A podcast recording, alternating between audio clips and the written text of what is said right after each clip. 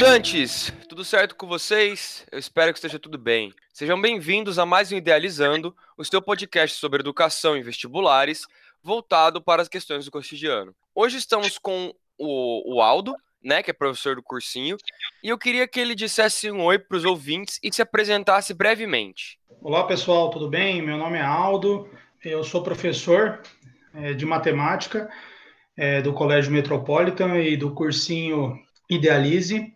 Eu, a minha formação acadêmica, ela, eu tenho licenciatura em matemática, é, sou formado em engenharia química pela Universidade Estadual de Campinas. É, trabalhei, atuei como engenheiro algum algum tempo e depois eu fui para a área é, acadêmica, voltei né, para a área acadêmica novamente, fui fazer o mestrado em engenharia mecânica na área de petróleo, tá? Reservatórios de petróleo. Então, essa é a minha formação aí, uma breve. E depois eu fui também comecei o doutorado, mas felizmente tive que interromper aí o doutor. Mas é Beleza. isso. Beleza. Temos aí então uma pessoa mais do que gabaritada para falar do assunto que a gente vai discutir hoje. E aí, turma, hoje a gente está aqui para falar sobre um tema bastante interessante do nosso cotidiano e que muitas vezes, até pelo nosso preconceito que algumas pessoas têm com a matemática, eu mesmo sou um pouco travado da área das humanas que sou, tenho dificuldade de fazer os cálculos, ou mesmo de pensar de modo matemático, construir o raciocínio lógico matemático, às vezes a gente deixa esse assunto de lado e pela questão da complexidade, por preguiça, e não aborda. Só que esse conteúdo pode ser muito relevante no nosso dia a dia, como minha conversa com o Aldo vai mostrar. Então hoje a gente vai falar sobre juros e porcentagem. Bom, Aldo, para a gente começar a nossa conversa então, eu queria que você tentasse explicar para os ouvintes que às vezes não sabem, ou aqueles que acham que sabem, mas não, de repente podem ter dificuldade de explicar, o que seriam os juros? Olha, os juros, ele, para você entender é, da forma atual, ele pode ser entendido como um rendimento, né? Compreendido como um rendimento quando emprestamos dinheiro a alguém ou quando tomamos emprestado dinheiro de alguém. Então, se a gente estabelecer um período ali de tempo e a condição de juros ali, a taxa de juros envolvida, a gente vai ter esse eh, juros. Agora, a origem da palavra juros, aí você tem que retomar a outros períodos, né? Mas é na sua área aí do século XII aí que eles começaram a usar isso de forma mais é, aparecer de forma mais enfática, né? Os juros aí, porque até então era era considerado uma, uma heresia, né? Pela igreja. Então eles Sim. tinham um certo cuidado aí e daí falam que a, a origem do termo juros aí é, pode ser dado pela palavra jus ou juris, de direito, justiça. É um direito da pessoa receber aquele valor, tá? Pelo dinheiro emprestado. Ou você pode até falar assim: aluguei o meu dinheiro. Eu aluguei esse dinheiro e esse dinheiro vai ter que voltar é, para mim e ele vai ter que ser é, cobrado, né? Um, um serviço. Eu estou cobrando um serviço para você, é um produto. O dinheiro é um produto tá? Entendi. Então, é, é, isso aí, essa é história. Agora, se você, é, como que o juro se relaciona é, com o indivíduo, eles são basicamente de duas formas, tá? Ele, é, uhum. ele pode ser o credor, se você pegar o sujeito, né, que tem direito a receber os juros, e é aquela pessoa que ela, ela empresta o dinheiro para você. Legal. Ela, ela, quer ser compensada por aquilo ali, tá? E daí uhum nada mais justo, por isso que eu falei do, do, do jus lá, do júris, porque nada mais justo dela receber esse valor. Tá? Que a Santa Inquisição não me ouça aqui, viu, cara? mas é isso aí. Mas já passamos esse período, né? Alguns querem voltar, mas já passamos aí, por enquanto. Agora, é, o devedor, daí é o outro, outro, outro que está ali na, na. Do lado que ninguém quer estar, tá, né? outro lado está o devedor. É aquele que fez o empréstimo seja ele em dinheiro, seja ele em forma de crediário, que raio que for. Ele está emprestando, ele está tomando um serviço que ele comprou, ele já ele, ele pegou o serviço, já prestaram um serviço para ele, mas ele não pagou, tá? Legal. Então, com juros envolvido aí naquele, naquele momento. Só só para terminar essa esse, essa parte dessa dos do juros, sem é, problema. Tomar cuidado com é, duas, dois termos, tá? Os juros e a taxa de juros. Quando hum. você fala em um, a diferença já tem que ser clara aqui. Os juros é o valor cobrado pelo credor ou aquele pago pelo devedor. E ele é dado em reais, ou dólares, ou o que for, a moeda corrente que envolvida ali na transação. Então tem que tomar cuidado quando você fala em juros, você está falando de, de valor mesmo, do dinheiro ali associado, tá? É o Entendi. quanto que ele vai receber ou o quanto que ele vai pagar por aquele, por aquele aluguel, né? Daquele dinheiro, aquele empréstimo. Agora, o segundo, a taxa de juros, ele está relacionado com a porcentagem, a remuneração da operação em porcentagem. Está relacionado com o dinheiro de juros? Está, mas em forma percentual ou per, porcentual, depende do caso aí que você queira usar, como queira usar, tá? Só imaginando aí, se você tem mil reais, uhum. a uma taxa de 10% ao, ao mês, passado o período de um mês, você está cobrando um juros, é, os juros cobrado pelo credor é de 100 reais, e a taxa de juros é 10%, certo? Então, Entendi. 100 reais é os juros e a taxa de juros 10. Então, é só para já começar a separar as coisas aqui, tá? Não, eu acho perfeita a sua fala, Aldo. Eu gostei muito, muito mesmo, até pela sua diferenciação, que é um cuidado que eu tomo pouco na minha fala, e... mas eu queria entender um pouquinho mais, se você puder esmiuçar com calma, até porque surgiu curiosidade aqui agora, por que, que a gente faz essa taxa de juros ser calculada ou incidida em porcentagem?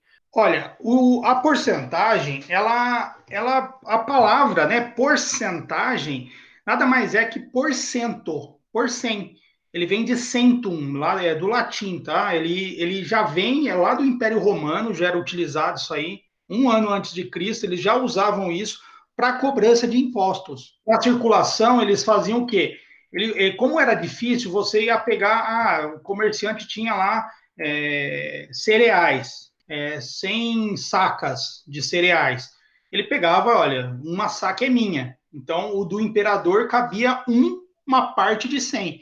Então, essas hum. ideias aí começou a ser corrente. A forma, o comércio de escravos era muito intenso na época, eles também cobravam impostos em cima disso. E eles cobravam geralmente 4%, é, 4 em cima dos escravos. E alguns têm alguns relatos em alguns livros que era um 25 avos que eles cobravam em cima ali do, do, em cima do escravo. Então, essa origem da palavra, ela remete é muito antiga, então esse denominador 100. E ficou comum no nosso sistema porque nosso sistema é decimal. Então ele ficou, hum. tornou uma rotina de cálculo, porque como o nosso sistema é decimal, fica fácil o trabalho, trabalhar com base 10, né? Apesar ah. de 10 elevado ao quadrado. Então, ele é uma representação. Só que você tem que imaginar o seguinte: o jeito que ela é feita, o jeito que ela é expressa, aquele símbolo, né, que a gente conhece, que é uma barra com duas, pode entender dois zerinhos, né, ou dois O, sei lá, o que você entender ali. Antigamente, nos livros, em 1400, os relatos eram P e cento embaixo. Então, eles foram escrevendo, e isso aí só veio a, é, a ser usado, essa barra do jeito que a gente conhece na transversal esse símbolo e no século XIX. Você, eles usavam a barra no sentido horizontal, então eles colocavam o zero em cima e embaixo. Então é, era esse tipo de representação. Só que a base escolhida é, a gente pode é, pensar mesmo no, na facilidade dessa base, né? E a, a comodidade que ela traz para a gente de representar, dividir algo em 100 partes. Então é importante essa divisão, entender um todo como 100 e pegar uma parte desse todo, ou um pedaço desse todo. Então, é para facilitar o entendimento mesmo do que está, você está envolvido. Não sei se eu fui claro aí. Não, foi para caramba. Era, era, era essa mais ou menos a ideia que eu tinha, mas eu quis confirmar, porque né, a, gente, a gente realmente. Eu não, eu não lembrava dessa questão do sistema decimal. Então, Aldo, e, e quais são os tipos de juros e como funciona? Me parece que tem alguns tipos diferentes, né? Sim, é, existem várias formas de aplicar os juros, né? E os juros ele, ele aparece com uma roupagem diferente em cada hora. E mas os juros mais comuns aí que todo mundo fala é, é, são juros simples, que o juros simples que sempre incide sobre o valor inicial do empréstimo, tá? Então você tem mil reais, vamos supor que você tenha mil reais uhum. e você faça o, um, um empréstimo e do, por um período de três meses a 10% eu estou usando sempre mil reais, 10% para ficar fácil a, a visualização aí do ouvinte, tá? Porque é difícil de vez em quando fazer cálculo rápido, então eu estou usando sempre base aí mil, tá? E 10% aí. Então, é, para facilitar vocês, a vida de vocês. Então, você tem mil reais, uma taxa de juros de 10% ao mês em um período de três meses. Os juros ao final do terceiro mês será de 300 reais. E o montante a ser pago ou será re ressarcido, dependendo se foi você que emprestou, será de 1.300. Vai ser o 300 dos juros mais o capital inicial. Então, o que, que acontece? Sempre os 10% recaem em cima do valor inicial. Então, ele independe, ó, por exemplo, passado lá, se você entender o juro simples, vamos só ele, depois tem outros juros, tá? Se você pegar o primeiro aí, é, o juro simples, é, entender ele como uma função é, do primeiro grau, uma função polinomial do primeiro grau, que ela, ela é uma correspondência, você vai ver no gráfico isso, você sente isso graficamente, tá? Então você vai olhar que no primeiro mês você tem mil, no segundo mês você tem 1.100, no terceiro mês você tem 1.200. O que está acontecendo? Sempre você está jogando os 10% em cima do valor inicial, que era o seu mil reais. Então, era 10% de, de mil, que dá o quê? 100 reais. Então, você está sempre fazendo a taxa de juros associando ao valor inicial. Então, os valores intermediários que vão surgindo é, nos meses posteriores, eles não levam em consideração o capital. Uhum. Então, o juro simples ele sempre leva em, em, cima do capital inicial, tá? Só Perfeito. que a ideia, a, a ideia, também que você tem que ficar clara no juro simples, que ele também ele, ele se corresponde com uma outra área da matemática que ela é interessante, que é a progressão aritmética. Nada mais é que uma progressão aritmética, se você entender. Então, são é, três coisas que se envolvem, se relacionam. Então, o juro simples, ele nada mais é que uma função do primeiro grau, certo? E ele é certo. é uma progressão aritmética. E essa progressão aritmética, se você pensar no mês zero, você pode pensar no termo 1, o A1 lá, que se você pegar numa, numa APA é A1, A2, A3 e assim por diante. Então, o primeiro mês você tem, no, no mês zero, é mil, que você tomou emprestado, o A2 seria o 1.100, o A3 seria o 1.200, o A4 seria o 1.300. O que está acontecendo? A subida aí de valores se dá por uma razão, e essa razão é chamada razão da PA. E quem é essa razão? Nada mais é que o capital inicial vezes a taxa de juros. Ah, mas como que eu vejo isso numa sequência? Você pega o valor, um número ali, um termo qualquer ali da sua sequência, vamos pegar o, o A2, que é o 1.100, é o primeiro mês ali que teve rendimento, 1.100 uhum. o 1.000, que é o valor original, você tem 100 reais.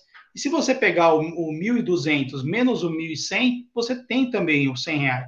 Isso é a razão da PA. Então, eles estão relacionados. Então, essa é a primeira, esse é o primeiro juros aí que a gente pode falar, que ele é importante, são áreas é, diferentes que se conversam, tá? Elas Isso é muito legal, né, cara? Então, é, é, é para entender, né? Porque ele nada mais é que uma PA. Então, entendi. Essa, essa é a primeira ideia, tá? Então, é, a relação, ela sempre eles fazem relação em cima disso aí. Agora, legal. se você pensar em um outro juros, que é famoso também, que é o juro composto. É, daí todo mundo conhece. Ah, é juros sobre juros. Sim, é um juros que acontece sempre no valor final de cada período. Então, o valor, a taxa de juros não incide mais sobre o valor original de empréstimo, mas uhum. sim em cima do valor anterior. Então, se você tem um período aí, vamos ainda levar lá os três meses lá. Seu capital inicial é de mil reais no primeiro mês. Então, mês zero, vamos lá, mês zero, tá? Uhum. Vamos confundir. Então, você pegou mil reais. Então, você no segundo, no primeiro mês, você vai ter um rendimento de 10% em cima de mil reais. Aí vai dar o quê? Mil mais 100 reais, que dá 1.100. Daí você vai falar, ah, mas é igual o, o juro simples. É, aqui até aqui, beleza, é igual o juro simples. A partir daqui muda a história. Por quê?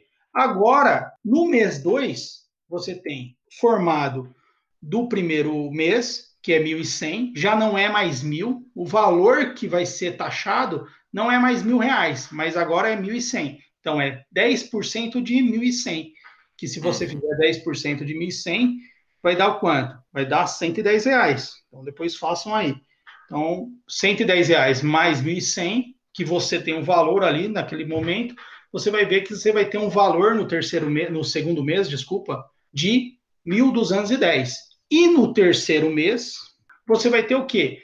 10% em cima do segundo mês. Por isso que a gente fala do mês anterior. Então, esses juros recaem em cima do mês anterior. Então, é 10% em cima de 1.210. Então, hum. em cima de 1.210 dá 121. Se você somar com 1.210, dá 100, é, 1.331.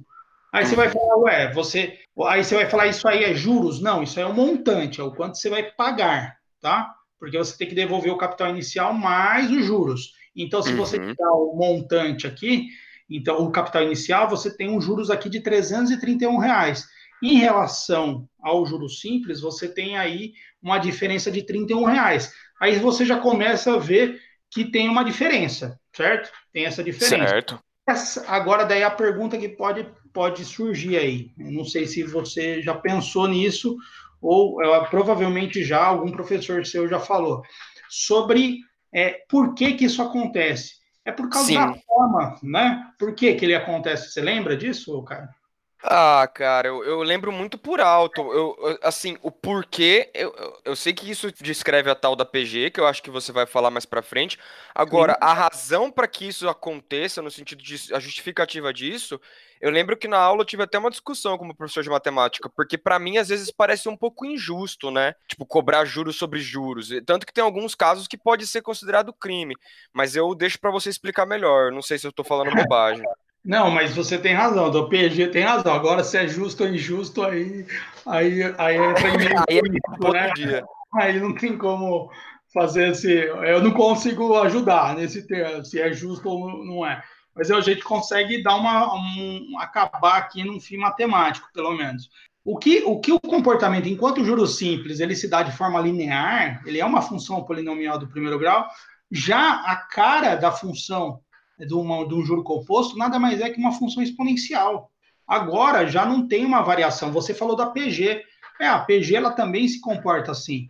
Ela se comporta, se você lembrar da PG lá, você tem hum. o enésimo termo, ele está relacionado com o primeiro termo, vezes uma razão elevada a n menos 1, que é o quê? É o primeiro termo, segundo termo e assim por diante, não era isso? É. O que, que acontece numa, numa função exponencial? Você tem um A, ou vamos, vamos colocar assim, ó, B vezes um A elevado a X. Esse BA elevado a X, você já tem uma função exponencial. E no nosso caso, quando você olha o juro composto, do jeito que está se, é, se, formando ele nos mês após mês, é, mês seguido de mês, né? Consecutivos uhum. aí, você vai vendo que a formação ele acontece sempre relacionando com um mais a taxa de juros ele sempre se relaciona o capital, se relaciona com a taxa de juros mais um elevado a t, que é o período. Então, se você olhar, o t agora é seu x. Então, a sua função é exponencial, já não é mais linear. Ela é uma função exponencial, por isso que ela estoura, né? Que a gente fala, explode esse valor, porque ele vai ficando mais alto a cada vez que vai passando. Agora, é, por que, que ele é uma PG? E qual, qual seria a razão? Se você olhar é, o, a progressão, o que, que eu falei? No primeiro mês você tem lá mil reais, não é isso? Uhum, então, certo. Mil, no primeiro mês, vamos falar mês zero, né? Pra, porque hoje, mil reais. Ah, daqui um mês você tem 1.100. Daqui dois meses você tem 1.210, porque agora é com juro composto, é juros em cima de juros, né? Okay. Sempre, sempre levando em consideração a, o seu capital anterior. E no mês 3, na, no A4 da nossa P, PG, vai uhum. ser vai ser 1331. Aí uhum. se você olhar, a PG ela fala o seguinte, que para você achar razão se é uma PG ou não, basta você dividir o número, o termo ali, pelo seu antecessor. Se uhum. você tiver isso aí sempre a mesma razão, você está numa PG e você vai descobrir que essa PG nada mais é que a taxa de juros mais um. O, a razão da PG sua é 1,1, porque é 10% de juros, não é isso?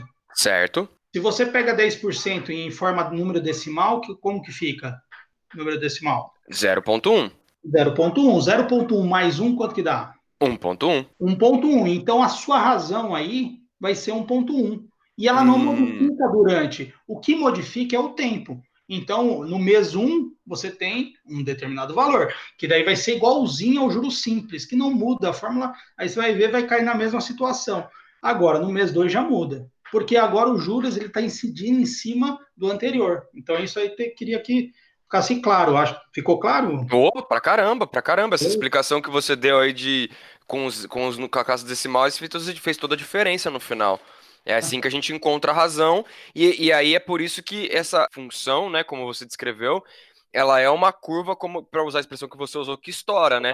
Porque se nos primeiros meses parece que a diferença é pequena, se a gente aplicar isso, geralmente nas situações do cotidiano que a gente vai chegar, em que eu tenho que pagar uma casa, ou mesmo tenho que pagar um carro, e eu pago isso a perder de vista, né? Que é a brincadeira que a pessoa, a expressão que a galera usa, essa, essa função história, e você acaba tendo que pagar um valor às vezes muito alto, certo? Exatamente. Se você pegar o potencial, os altos ganhos ou perdas, está no fato do comportamento exponencial. Então, se você pensar assim, 12 meses, você pega no juro simples, é R$ 1.200 no final de um ano. No juro composto já dá 2.138. Você já tem uma diferença aí de 938 reais, mais ou menos. Já tem 78% a mais aí do, do, a mais do que o juro simples. Então, o juro composto em um ano. Se você pensar em dois anos, a diferença já começa a ser mais, mais gritante. Vai ser enquanto você está ganhando 2.400, porque você ganha todo ano 1.200. Então, você uhum. ganha no primeiro ano 1.200, no segundo ano você ganha 1.200. O juro composto não, o seu dinheiro é capitalizado mês a mês. Então, capitalizado é a taxa está incidindo naquele valor anterior. Então, isso que tem que ter em mente, nunca é em cima do valor original. Tá? Não é tomado em cima do empréstimo. Então, isso aí começa a estourar, porque ou, aí você falou da justiça, né? Que é injusto né, para as pessoas. Mas, uhum. se você pensar que o cara, todo mundo cobra dessa forma, se o cara te emprestar juros simples, ele não vai conseguir arcar os custos dele. Porque uhum. ele também tem a dívida dele é baseada em juro composto. Então, nosso sistema é baseado em juro composto. Então, uhum. todo mundo tem que ter essa, essa ideia.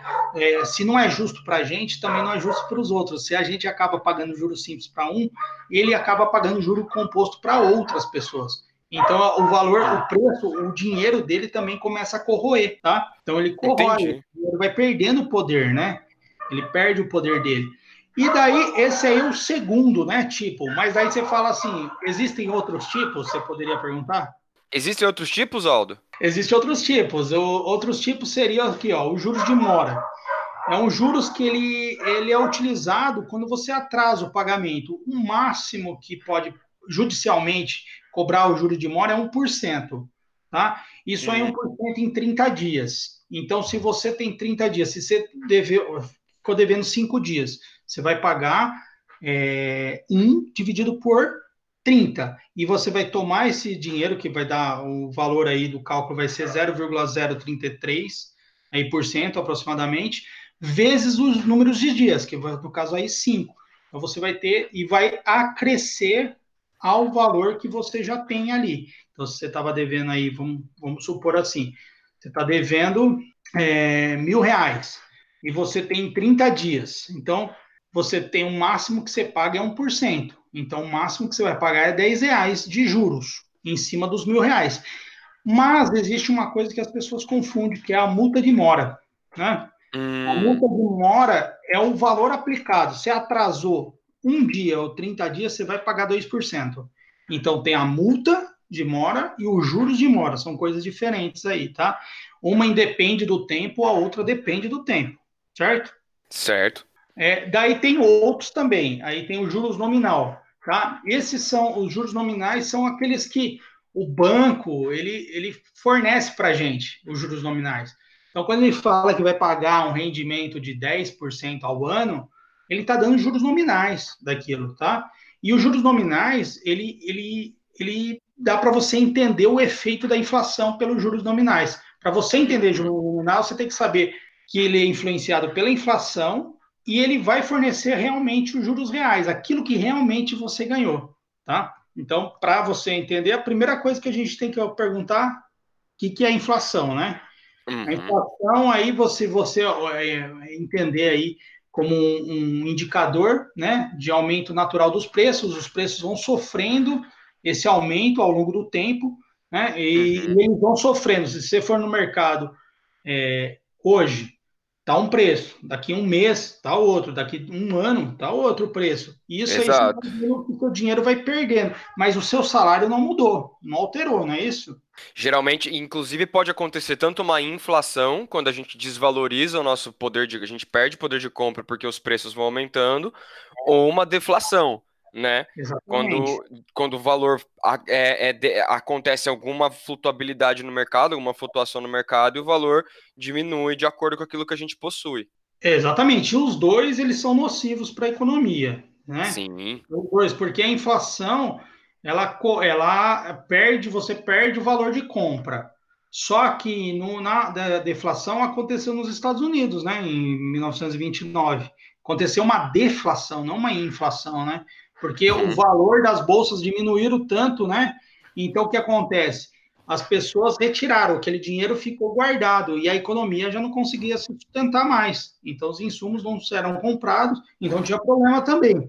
Então, enquanto a inflação é ruim, porque ela, ela acaba com o poder de compra, né? Ela, ela corrói aquele dinheiro, então você tem que ser, todo mês, todo ano, você tem que ter aquele acordo salarial entre empregados, né? Você faz um, um, o dissídio, que é tanto falado, que se o dissídio é judicial, né? Mas tem um acordo salarial que você ajusta o seu salário aí eh, de acordo com a inflação. Tem vezes que nem dá inflação.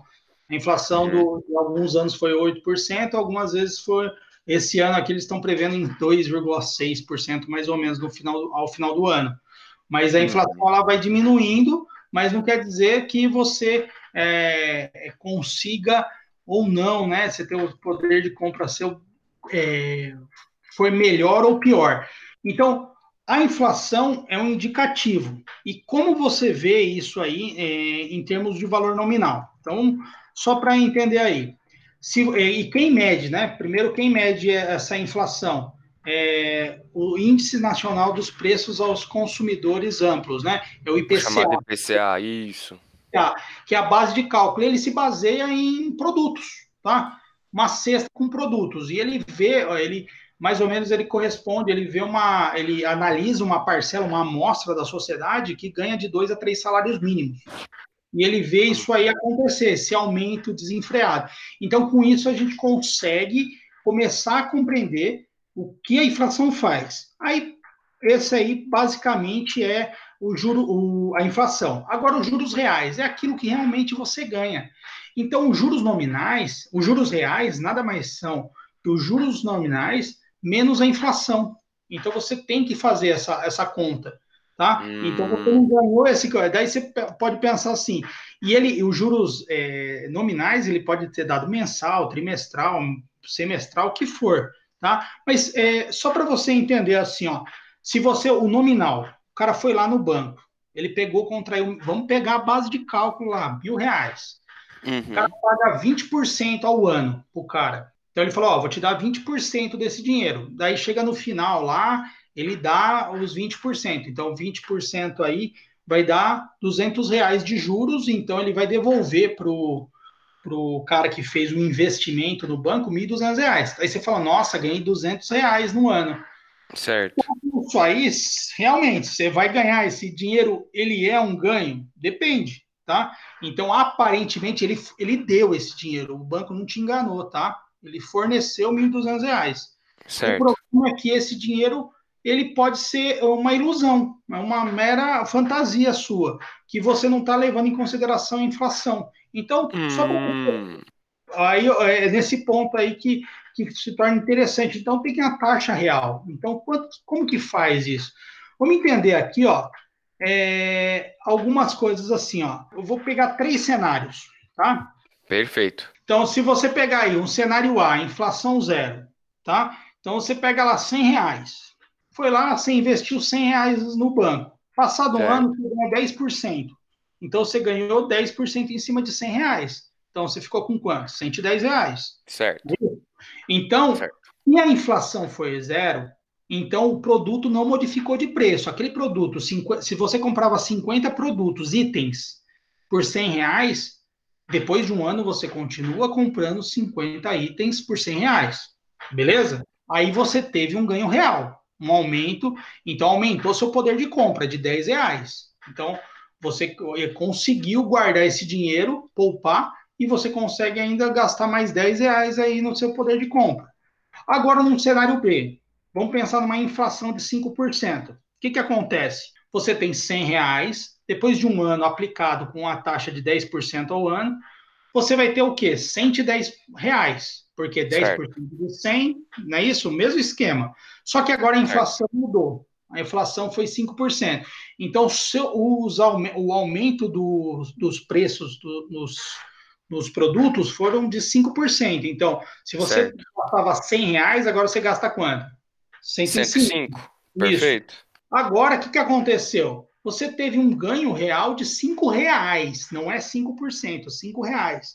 Como que você deveria estabelecer? Primeiro, agora sua base de cálculo mudou. Sua base de cálculo não é mais 100 reais no item de compra, é 105. Então, 105 é 100%. E 110 é a taxa real. 110 corresponde à sua taxa real. Então, se você fizer essa conta aí, você vai ter uma taxa de 4,76. Todo mundo acha que é direto, né? Vai ser 5%. Não. Você tem que fazer a divisão, certo? Certo. Então, isso que é uma taxa real de juros. Tá? Hum. For, agora, se você pegar um outro cenário que tem uma inflação de menos 5, que a gente chama de deflação, não é isso? Certo. A gente começa a ter esse problema. Você, o que, que acontece?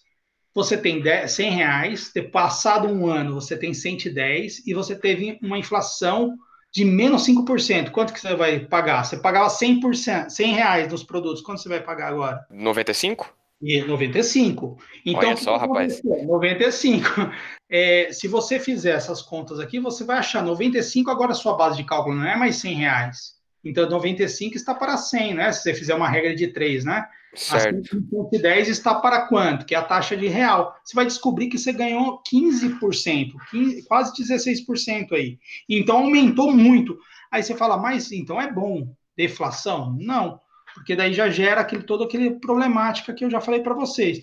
Então uhum. tem que uhum. tomar cuidado tudo com, esse, com essa questão, ah, quando tem inflação e quando não tem inflação. Então, é, é, é, essa parte é muito importante. Tudo bem, Caio? Tudo bem, tudo ótimo, perfeito. Não, eu, eu tô, tô recebendo uma aula, principalmente porque cada vez mais a gente tem brasileiros querendo investir e muitos deles são atraídos, eu muitas vezes sou, ou era, depois dessa aula vou pensar duas vezes, pelos juros que o cara diz que está me pagando, ou tanto que ele diz que está me incidindo, sem, sem pensar muito na questão da inflação ou mesmo da taxa Selic, que seria um outro indicativo. Mas você também criou uns cenários aí para gente para automóveis e eh, automóveis, perdão, e imóveis. Você consegue dar uma explanada para gente rapidinha sobre sobre como você que que você elaborou, pensou sobre isso, Aldão? Ó, eu pensei de uma forma também com uma base de cálculo bem simples aí para vocês entenderem, tá? Então, tá quando bom. você é, também pensando tudo com número fácil para vocês conseguirem acompanhar o raciocínio aí. Se você pensar assim, ó, quando tratamos de imóveis e carros, estamos lidando com volume substancial de dinheiro, não é isso? Com então, certeza. Nós estamos falando que comprometerá a nossa renda familiar durante muito tempo. Então a gente tem que tomar cuidado com isso. Se você pensar nessa parte, você pensa no carro, vai levar de 12 a 60 meses para você pagar, de 1 a 5 anos. Uhum. Você vai ter que levar em consideração a expectativa de vida sua é quanto? a expectativa é de ser. Os brasileiros aí é 76 agora, tá, mais ou menos. Certo. A mulher vive mais, homem vive menos, mas é 76 em média aí, tá? E você pega aí 5,76 avos aí, né, da sua vida, você vai pagar o carro, um carro, tá? Um carro simples. Agora, se você, isso eu tô falando se você pegar um, é, levar em consideração 60 meses. Agora, imagine, você vai passar quase 6,6% da sua vida, da sua vida inteira pagando o carro. Então, essa é a primeira ideia, tá? Então, você, é, o seu tempo, se você dividir em 100 partes seu tempo, você está pegando seis partes dele e acabando com ele pagando só dívida de carro. Então, essa Caraca. é a primeira ideia, tá? Então, é, começa a ficar. É, tem que imaginar isso aí. Agora, se você pensar no imóvel, piora as coisas, tá? A casa e o pai também. O período é de 15 a 30 anos, você vai pagar isso aí. Aí o que, que vai acontecer? Você tem que levar em consideração a sua expectativa de vida. Lembrando que você só vai começar a pagar uma casa quando você começar a trabalhar, né? Certo. É Por volta de uns 18, 20 anos. É. 20 anos. Mas eu considerei aqui que você está lá, você vai viver 76 anos e você vai ficar 30 anos pagando sua casa. Então você vai passar 40% aproximadamente da sua vida pagando a casa. Legal. Então, metade da sua vida você vai pagar a casa. Esse é o primeiro ponto. E que você tem que avaliar. Você, tá, você está querendo fazer isso? Ah, daí falou, a casa é importante, eu tenho que morar tal. Então, beleza. Então, assumiu esse primeiro risco aí. Então, você tem que ver que não é uma brincadeira, né? É uma coisa de. Claro, seríssimo. Familiar. É fundamental uhum. você ter o planejamento familiar. Aí o segundo ponto é a taxa de juros efetiva, porque os juros que o, o banco fornece para a gente ao ano, ele fala assim, ó, juros nominal de 9%. Hoje está 9%, tá, é, alguns está 7% a 9%, depende do banco. Aí tem uns que dão umas desacréscimos.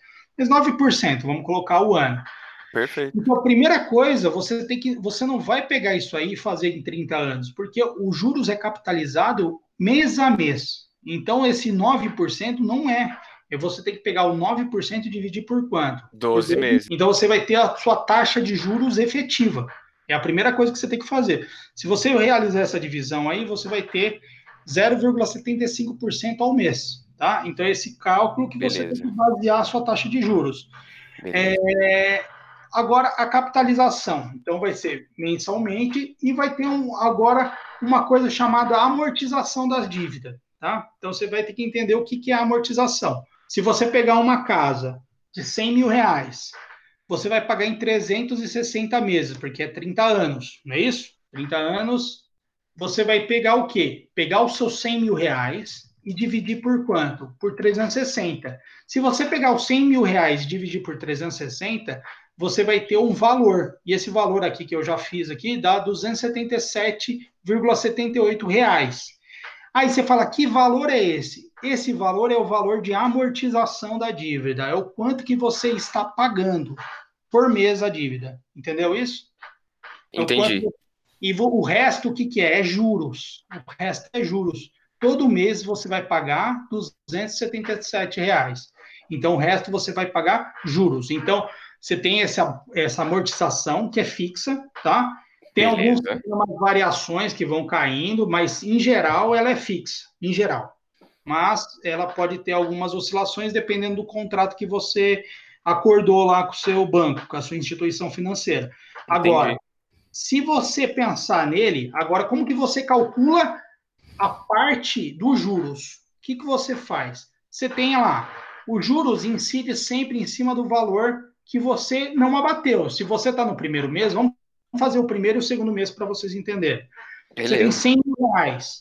Você vai pegar a taxa de juros efetiva, então é 0,75 vezes 100 mil reais. Se você fizer essa conta, dá 750 reais só de juros efetivo mensal da primeira parcela. Por que, que isso aí não vai ficar o tempo inteiro? Porque não é juros o quê? Não é juros simples. A gente não está pegando, a gente está. E não é, não é nem por causa de questão de ser juros simples, é uma questão que você está amortizando a sua dívida. Você tinha 100 mil reais, então você está pagando juros 750 mais amortização. Se você somar 750. 50 mais 277. Então, dá um 1027, não é isso? 1028. Certo. Né, da primeira parcela. Aí você vai falar, eu vou então eu vou amortizar da minha dívida 1.028? Não. Quanto você vai amortizar? Zero? Não, você vai amortizar. Qual é o valor que eu falei para você? É 277. 277. Esse é o valor da amortização. Então você vai pegar seus 100 mil reais e subtrair 277. Que vai hum. dar um 99.722 é, 99 aí, mais ou menos, aproximadamente. Se você pegar esse valor, esse será o seu novo valor de referência. Então, o que acontece? A amortização sempre vai ser 277, mas o valor de referência vai mudar. Agora, você não deve mais ao banco 100 mil reais. Quanto hum. você deve? 99.722 reais, certo? Beleza, aí você coloca agora, a taxa de juros sobre ele. Sobre ele. E daí você vai obter 0,75 vezes 99.722, vai ter um juros aí efetivo mensal de 747. E somar com 277, que é a amortização fixa. Então vai dar, e você vai vendo que as parcelas elas vão caindo. No, no, é, no mês 360, passado 360 meses, você vai ver que sua parcela aí ela vai cair para é, 279 reais. Então a última parcela você vai pagar bem pouquinho. Vai ter até um resíduo aí. Por quê? E você abateu inteira a sua dívida, certo? Entendeu isso? Certo para você fazer isso aí, você tem que usar uma planilha, né? Mas é bem Sim. simples. Não sei se vocês entenderam aí o cálculo, espero que tenham entendido aí. Não, tá? ficou muito bom, cara. Ficou muito bom, até porque a gente. É difícil de, de visualizar isso, mas se você consegue fazer para os primeiros meses, dá para você ir fazendo adiante. Inclusive, tem bancos que já te fornecem a tabela com a expectativa de parcelas tudo certinho, nos 360 meses. Exatamente. É isso aí, Caio. Basicamente era isso aí que eu mais alguma coisa, né? Não, eu acho que é isso, cara. Eu fico muito contente. Brigadão pela aula, Aldo. Ficou excelente, muito esclarecido. Eu acho que as pessoas vão ter muito mais cuidado agora antes de fazer esse tipo de investimento. Eu, pelo menos, vou pensar duas vezes, que é o que foi o que eu falei no início. A gente acha que sabe e vai passando, vai falando, vai vendo. A gente não sabe com tanta facilidade assim, né? Quer dizer, é. não é tão simples quanto parece. Mas, é. mas não é difícil de entender também, é o que você falou, tem que sentar e tem que calcular, tem que fazer o planejamento familiar de cada um de nós. Hum, pode, pode falar. Tem que tomar cuidado sempre com a forma que você, se você entrar num, num, num financiamento de imóvel, tem que olhar sempre a taxa de juro anual e fazer essa divisão, achar a taxa efetiva, ver o quanto de dinheiro você vai é, pegar de financiamento, você uhum. olhar se isso cabe no seu bolso, as parcelas vão caber no seu bolso, se não vai compreender, é, se não vai comprometer uma renda aí familiar, tentar sempre o máximo em um terço da renda familiar. Então, essas coisinhas simples vocês têm que olhar sempre. Agora, é, se você é, olhar, se, se você está lidando com outras situações, como cheque especial, aí você tem que tomar cuidado, porque são juros rotativos, que eu ia falar aqui, mas não vai dar tempo, mas são juros rotativos, então tomem cuidado com isso, que dá 13% ao mês. Então é um valor alto. Então é, tem que tomar cuidado com isso. Então é melhor de vez em quando pegar um empréstimo para pagar esses juros aí. Tá? Então, essa aí é uma das outras situações aí que a gente tem no mercado. Então, é importante, isso aí faz parte do nosso dia a dia, viu, Caio? Sim, sim. É a ideia do cast. Bom, Aldão, vamos falar um tchau então no 3 aí? Eu conto até 3 a gente dá um tchau junto? Vamos lá. Beleza, então. Um, dois, três e tchau, tchau, galera. Tchau, tchau, pessoal. Até mais. Até mais. Valeu.